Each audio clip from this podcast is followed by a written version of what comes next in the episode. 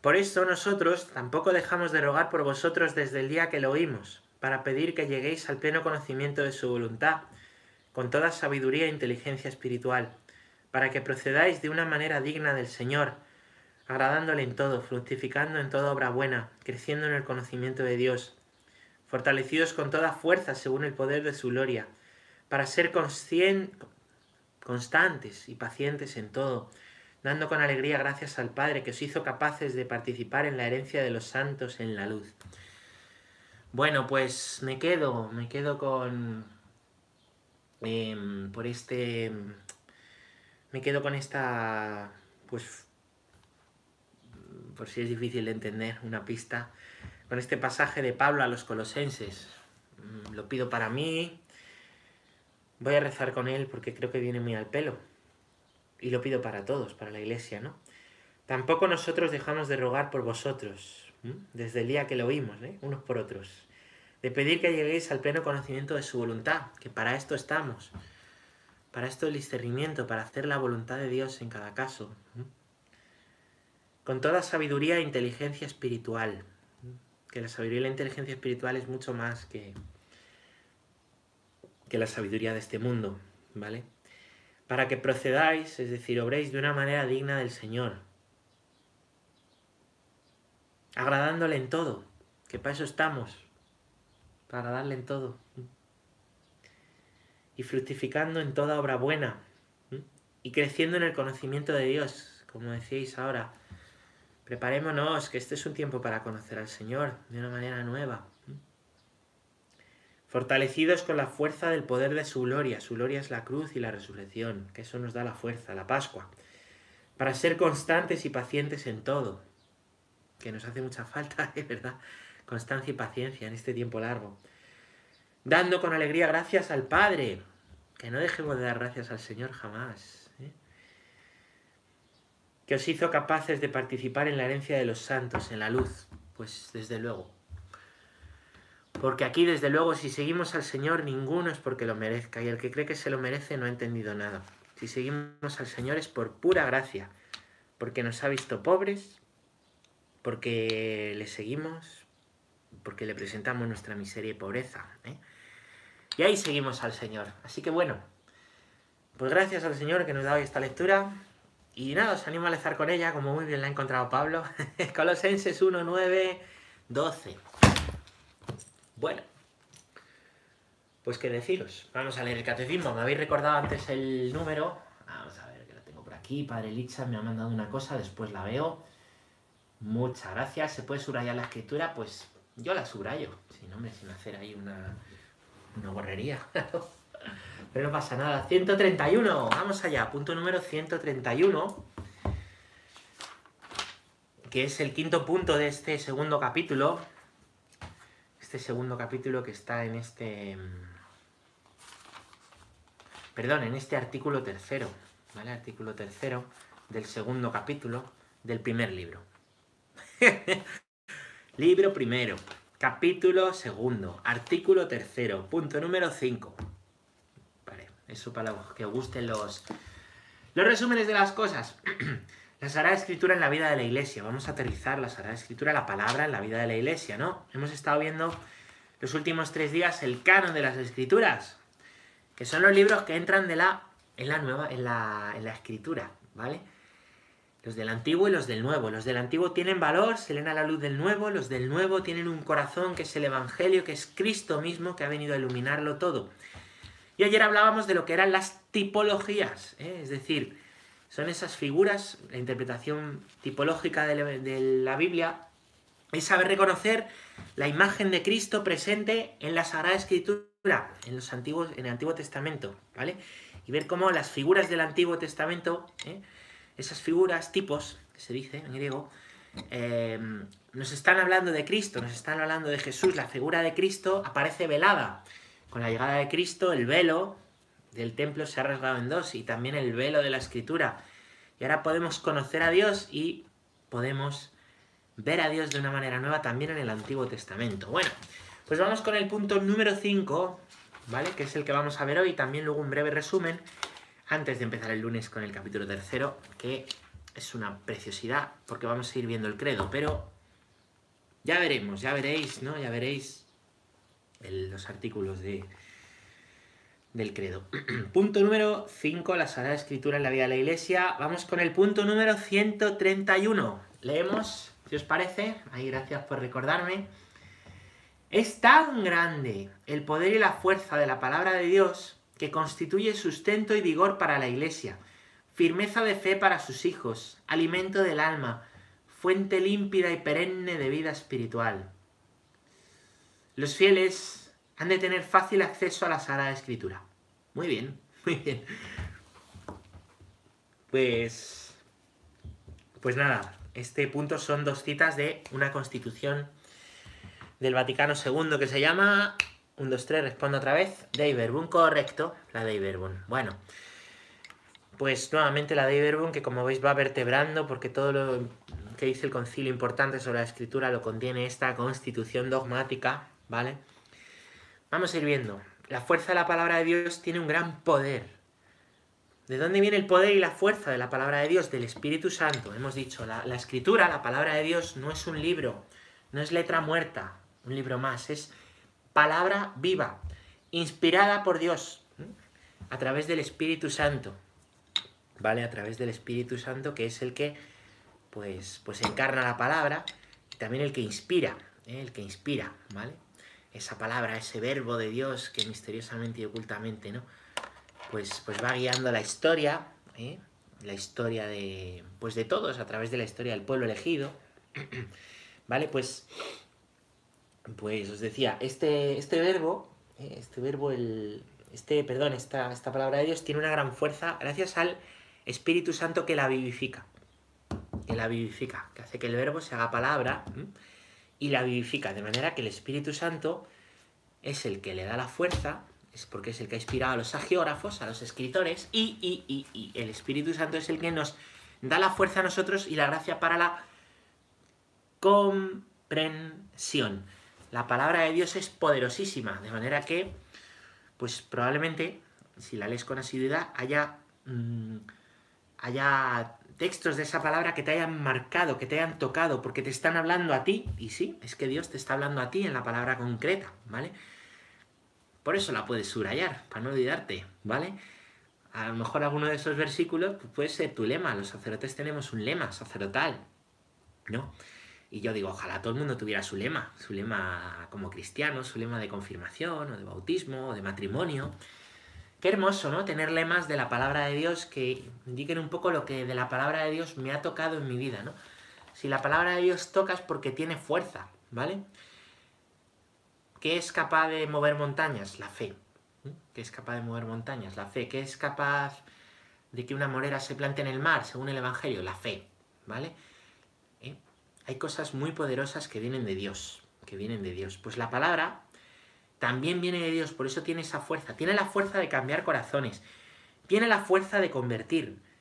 Ayer hablaba con mi párroco, pues de, un hombre de la parroquia que pues siempre había estado muy alejado, venía su mujer, su hijo, pero él siempre había pues había pasado, había pasado, parecía infranqueable, ¿no? Por la palabra, por nunca pues siempre le hemos tratado pues bien, afablemente, un hombre bueno. Y de repente pues pues se convierte se convirtió un año escuchando unas catequesis, se convirtió. ¿eh? Le tocó el Señor a través de la escucha, la fe entra por el oído, dice San Pablo, y este fue en unas catequesis del camino neocatecumenal, se, se, pues se convierte. Y es increíble, es increíble, ¿no? Eh, lo que ya era, pues está potenciado, era un hombre bueno, ahora al servicio de los demás, ¿no? Y con una luz en su vida, con una luz para entender al sufrimiento, con una luz para amar más a su familia, con unas ganas de rezar, dices, es increíble, pues yo de estas he visto muchas, esos son milagros, seguro que habéis visto algunos. ¿Por qué las conversiones? Decía hoy el Papa que le han vuelto a sacar de contexto una frase, ¿no? Porque decía que la evangelización no se trata de convencer, le, sacan de contexto, porque no se trata de venga, venga, conviértete, ¿no? Se trata de testimoniar, el Papa lo dice muy bien y se puede leer la homilía entera de Santa Marta, que no sé si es de esta mañana o de ayer, yo la he leído antes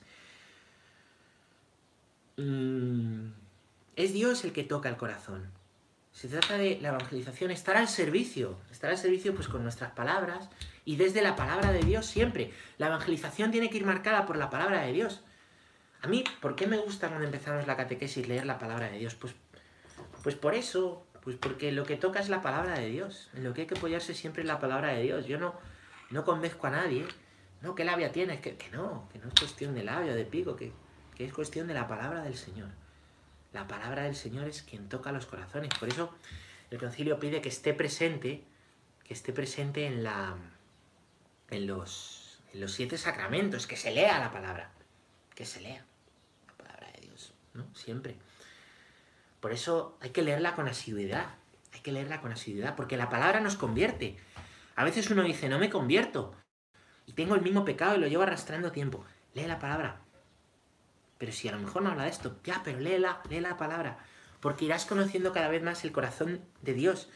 Conociendo más al Señor, conocerás también mejor tu corazón. Él irá actuando, irá actuando en ti. La fe entra a través de esa palabra de Dios. Es poderosísima, es fuerza.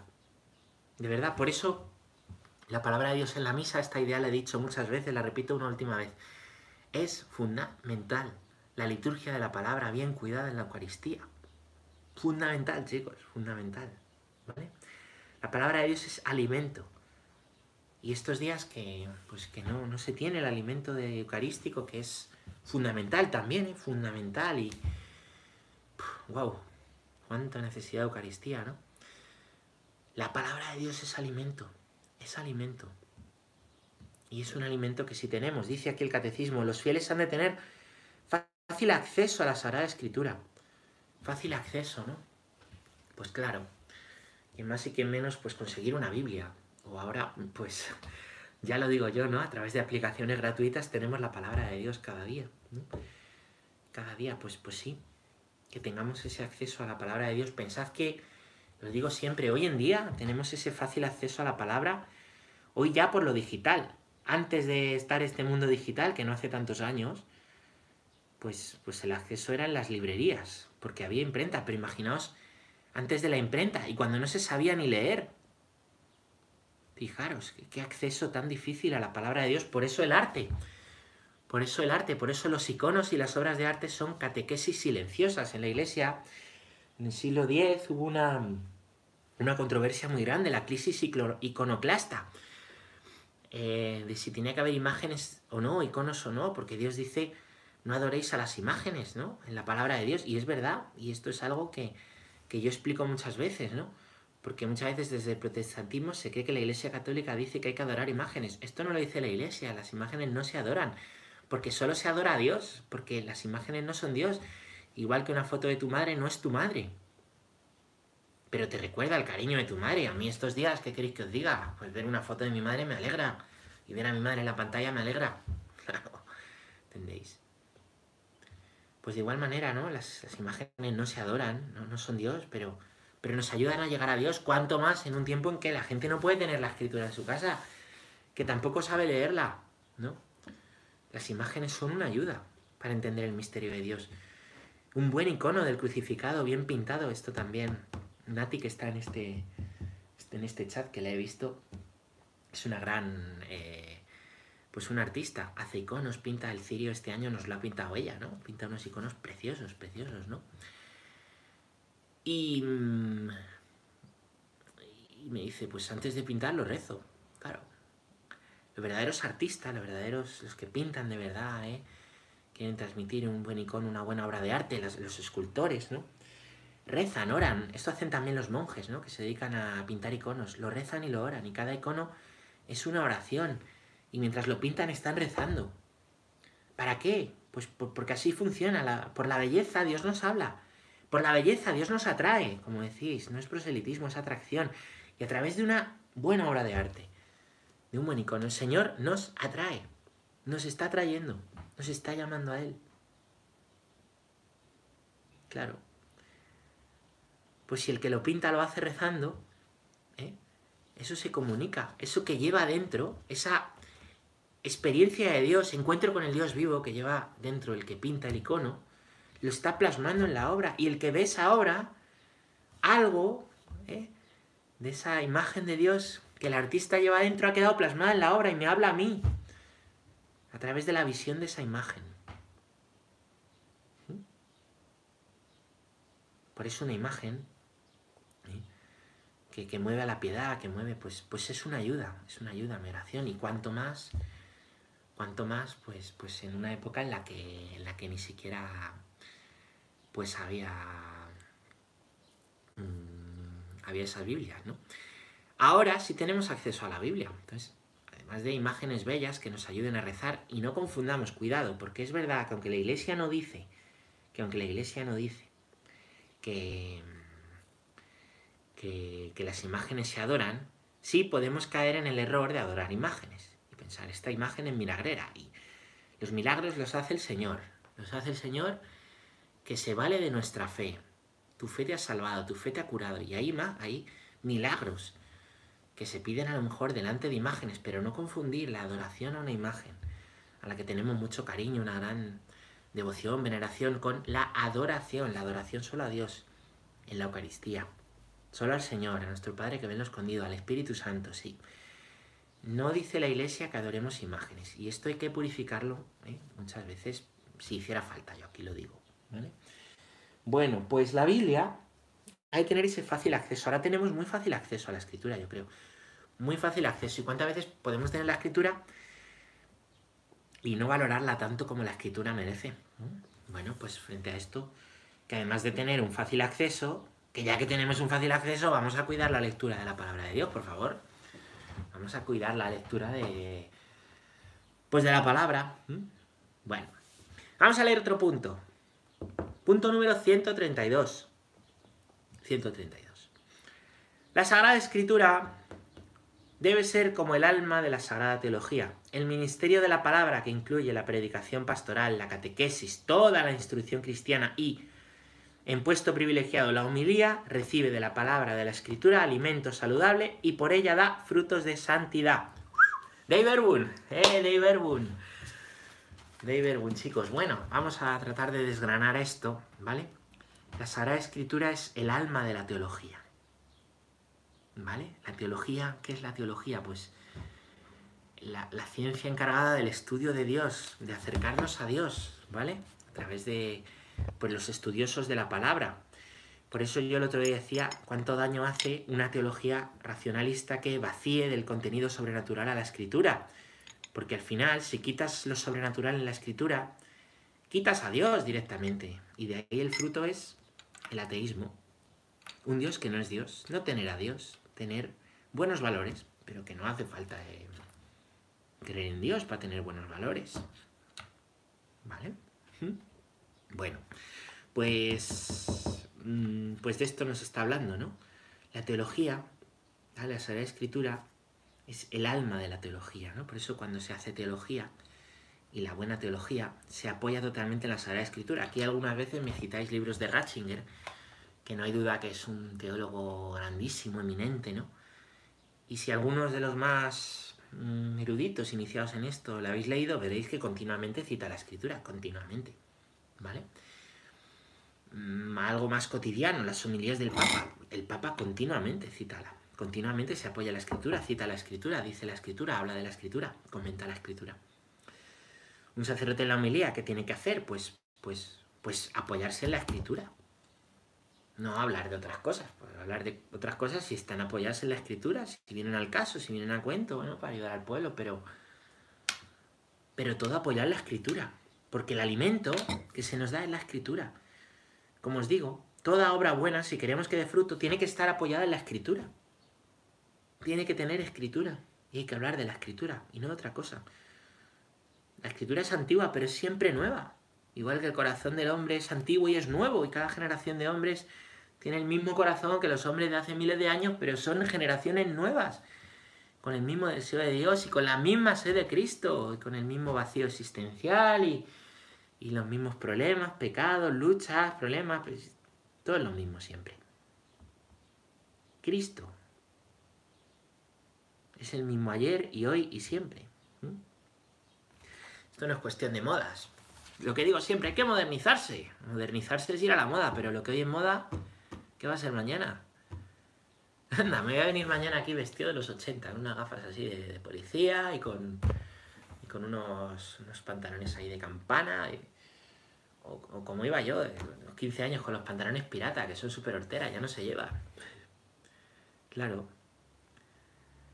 La iglesia tiene que modernizarse, no, la iglesia tiene que llevar lo más actual, que es Cristo y Dios siempre. Cuando había pantalones de campana, y cuando había pantalones de piquillo, y cuando había gafas de no sé qué, y cuando había de los otros. Siempre. Muy bien, pues, pues el, la Sagrada Escritura es el alma de la teología, que incluye la predicación pastoral, ya hemos hablado, la catequesis. Esto pues ayuda mucho a los que somos catequistas. Apoyaros siempre en la palabra de Dios. Apoyaros siempre. Aquí en, imagino que en muchas parroquias es así, ¿no? En la parroquia hacemos cuando los niños están en el segundo año, les hacemos entrega de, una, de un evangelio, de un evangelio, en un rito de entrega del evangelio, ¿no? Y ese evangelio pues ya lo van llevando a catequesis, aprenden a buscar en el evangelio, leen algo del evangelio, ¿no? Para que la catequesis se apoye en el evangelio.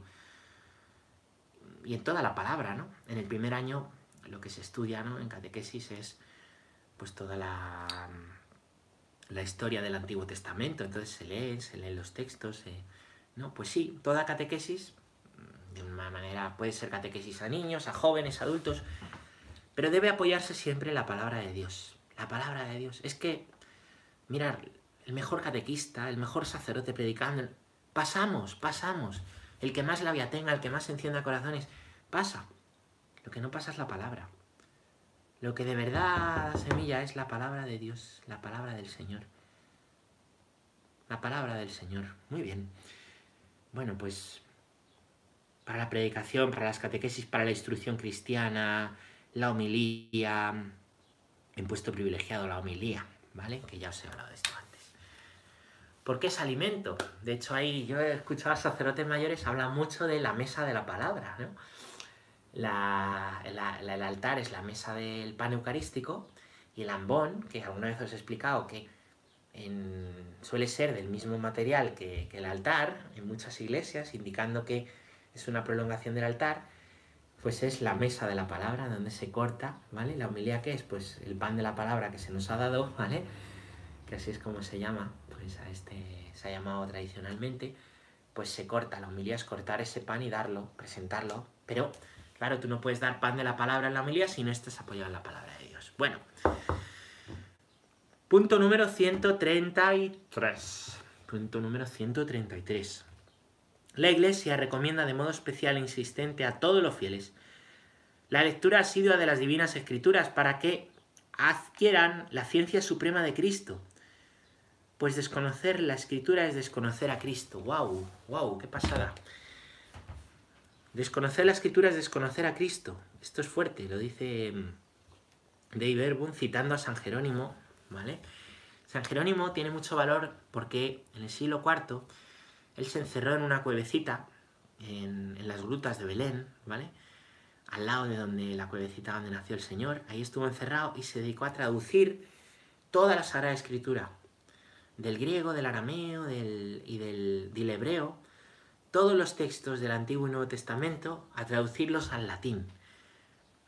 Esta versión de la Sagrada Escritura de San Jerónimo, que hizo un trabajo tremendo, se llama Vulgata. Vulgata, y es la, la Biblia latina clásica tradicional, ¿vale? Bueno, pues tiene mucho que ver con la Sagrada Escritura. San Jerónimo, que dicen que tenía mucho carácter, ¿vale? Pero bueno, se puede ser santo con, con mucho carácter, si amas y sigues a Dios. Él te, todos tenemos nuestros combates y él sufría por esto, porque a veces tenía mucho pronto. Bueno, eh, pues, ¿qué os cuento de esto? Este... Mm, desconocer la escritura es desconocer a Cristo. Claro, muchas veces pensamos, bueno, yo fui a catequesis, fui a catequesis de pequeño, tres años, a mí ya me a catequesis. Claro, yo fui al cole y aprendí a sumir y restar, pero no por eso, pues, pues ya me vale. Eh, pues de igual manera, de igual manera, pues a Dios, para conocerle, no basta ir a catequesis cuando eres pequeño tres años para quitártela de encima, sino que no se le deja de conocer jamás. Jamás, ¿no? La catequesis también la necesitamos los adultos. ¿eh? necesitamos catequesis de adultos. Os decía antes de este que se convirtió en las catequesis de adultos. ¿eh? del camino catecumenal, pues, pues qué maravilla. Eh, necesitamos formarnos, ¿vale? Necesitamos eh, compartir la palabra en nuestras comunidades y grupos, leer la palabra de Dios cada vez más, ¿no? Cuanto más conoce uno la palabra, más conoce a Cristo, y cuanto más desconoce uno la palabra, más desconoce a Cristo. Esto lo dice la, lo dice el catecismo, lo dice el concilio, lo dice San Jerónimo. Bueno, bueno, pues la iglesia lo dice en su sabiduría de, de, siglos. Y es verdad, porque como además tendemos una tendencia a la religiosidad natural, a dar respuestas de manera natural, pues si tú no conoces a Cristo, al final das otras respuestas. Entonces al final haces una especie de sincretismo. El otro día me llega un audio, me llegó por dos sitios una mujer diciendo, podéis hacer la Eucaristía en vuestra casa, podéis coger pan y vino y hacer la Eucaristía y... Pues, pues, pues, ¿qué queréis que os diga? Pues, pues esto no es así, esto no es así. Podemos hacer comunión espiritual, pero no celebrar Eucaristía en nuestra casa con pan y vino. ¿No? Eso indica desconocimiento, desconocimiento de la palabra. Quizá buena intención, quizá mala intención, yo qué sé, pero desde luego gran desconocimiento. Y eso, pues, pues a gente a lo mejor no muy formada la mete en el error. Y gente buena se puede hacer ahí Eucaristías en su casa, ¿no? Claro, pues, pues no es así esto, ¿eh? no es así. Pues necesitamos conocer la palabra, pues para... No basta solo tener buena voluntad, es decir, eh, la buena voluntad, por supuesto, eh, y rectitud intención, por supuesto, eso hay que purificarlo continuamente, pero también hay que conocer la escritura conocer la escritura en la medida de las posibilidades de cada uno, quien puede más, menos, pero, pero todos tenemos, yo creo, esa obligación de, conocer la escritura, pues que nos, que nos sirva de ayuda y que nos sea de ayuda, ¿vale? Para ser sal, luz y fermento. Muy bien. A veces decimos, la intención es lo que cuenta. Pues, bueno, o sea, cuando la intención no es mala, pues desde luego no, pues ¿qué vas a hacer? Pues, pues tienes que hacer ver con empatía que está equivocado, que, pero pero claro, es mucho más que la intención lo que cuenta, yo creo, ¿no? Mucho más, ¿no? Y la intención cuenta, pero tenemos un deber también nosotros de, primero, de que esa intención sea pura y recta, y segundo, de, que esa intención sea usada para el bien y no para la confusión, ¿no? Bueno, pues esto al hilo del audio este que me mandaron de la Eucaristía, diciendo que se puede hacer la Eucaristía y consagrar en casa. Eso os cuento, eso os cuento, ¿no? La ciencia suprema de Jesucristo, ¿no? Las ciencias que son, las ciencias es conocimiento, conocimiento.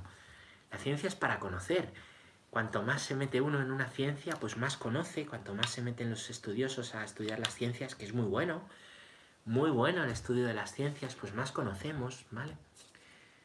Y dice aquí, dice San Pablo a los filipenses, y lo cita el catecismo, que la ciencia suprema, la ciencia de las ciencias, es la de Jesucristo. Es la de Jesucristo, es conocer a Dios. Conocer a Dios. Fijaros. Nunca dejamos de conocer a Dios, jamás se agota la escritura. Nunca, para siempre. Esa Biblia que a lo mejor tienes ahí, más subrayada o menos, que a lo mejor te anda de pequeño y no has hecho caso y ahora le haces caso, que a lo mejor ahora tienes un poco más abandonada y antes le dabas más. Nunca se va a agotar, jamás. Jamás. Tengo un, un hermano en la comunidad, que fijaros, qué bonito, pues, pues, pues, pues una vez me dejó su Biblia, ¿no? Su Biblia. Eh, estaba súper subrayada, las hojas caídas, toda la vida con él, toda la vida con esta Biblia. Una interrupción, me la prestó un tiempo, perdonad la interrupción, ¿eh? Me la prestó un tiempo la Biblia y, y cuando se la devolví lloraba, lloraba, decía mi fiel compañera, lloraba del cariño que le tenía la Biblia. Pues ojalá, ojalá, ¿no? Estos días son días pues que pues que la falta de Eucaristía, me he encontrado pues personas, ¿no? Produce tristeza el no poder comulgar, llanto incluso, ¿no? Es doloroso, ¿no? Es doloroso. Pues, pues también la falta de la Biblia. Yo me he encontrado con gente que le hace llorar, que le hace llorar.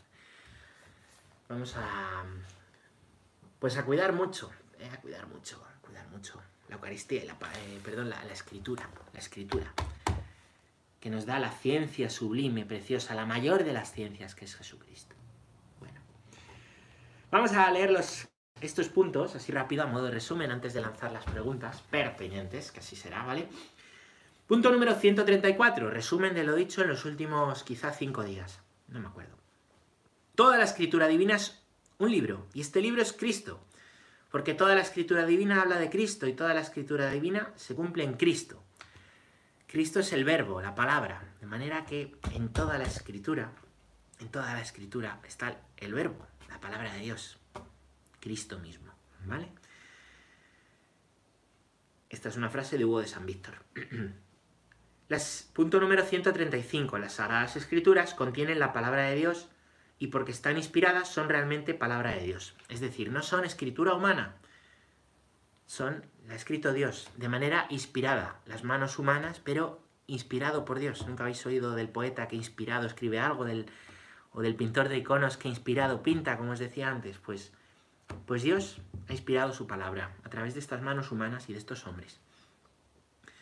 Dios es el autor de la Sagrada Escritura porque inspira a sus autores humanos, actúa en ellos y por ellos. Da así la seguridad de que sus escritos enseñan sin error la verdad salvífica. Dios es el autor. ¿Vale? Aunque el Evangelio es el de Marcos, el de Lucas, el de Mateo, el profeta Isaías, el libro del Éxodo, Dios es el autor. ¿Vale? Dios es el autor a través de esos autores humanos. ¿Vale? Punto número 137. La interpretación de las escrituras inspiradas debe estar sobre todo atenta a lo que Dios quiere revelar por medio de los autores sagrados para nuestra salvación. Lo que viene del Espíritu solo es plenamente percibido por la acción del Espíritu. Es decir, por eso cuidar al Espíritu Santo la relación con Él, la oración. Dios ha inspirado las Escrituras y es quien nos inspira a nosotros al leerla, para recibir algo. No interpretamos la Escritura para nosotros, forzándola para que diga lo que nosotros queremos, sino dentro de un plan salvífico mayor. Dentro de la interpretación de la Iglesia, que es pues, pues quien custodia el camino de salvación que Dios nos ha dado. ¿Vale? Entonces, bueno, pues, pues también, no solo al escribir, sino al interpretar, Dios nos está ayudando. Punto número 138.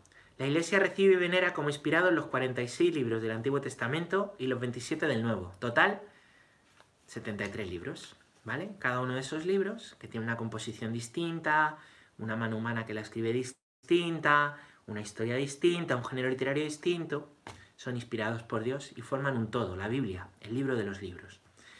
Punto número 139. Los cuatro evangelios ocupan el lugar central, pues su centro es Cristo, que ha venido a tirar el velo y ha venido a que, conociéndole a Él, podamos interpretar y gustar toda la Sagrada Escritura de una manera nueva, en este nuevo tiempo, que es la, la Pascua del Señor. Punto número 140. La unidad de los dos testamentos se deriva de la unidad del plan de Dios y su revelación. El Antiguo Testamento prepara el Nuevo, mientras que éste da cumplimiento al Antiguo. Los dos se esclarecen mutuamente, los dos son verdadera palabra de Dios. Como dos pulmones, ¿no? ¿Qué pasa si tú solo tienes un pulmón?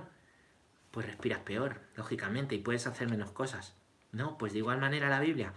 Si despreciamos el Antiguo Testamento, ¿eh?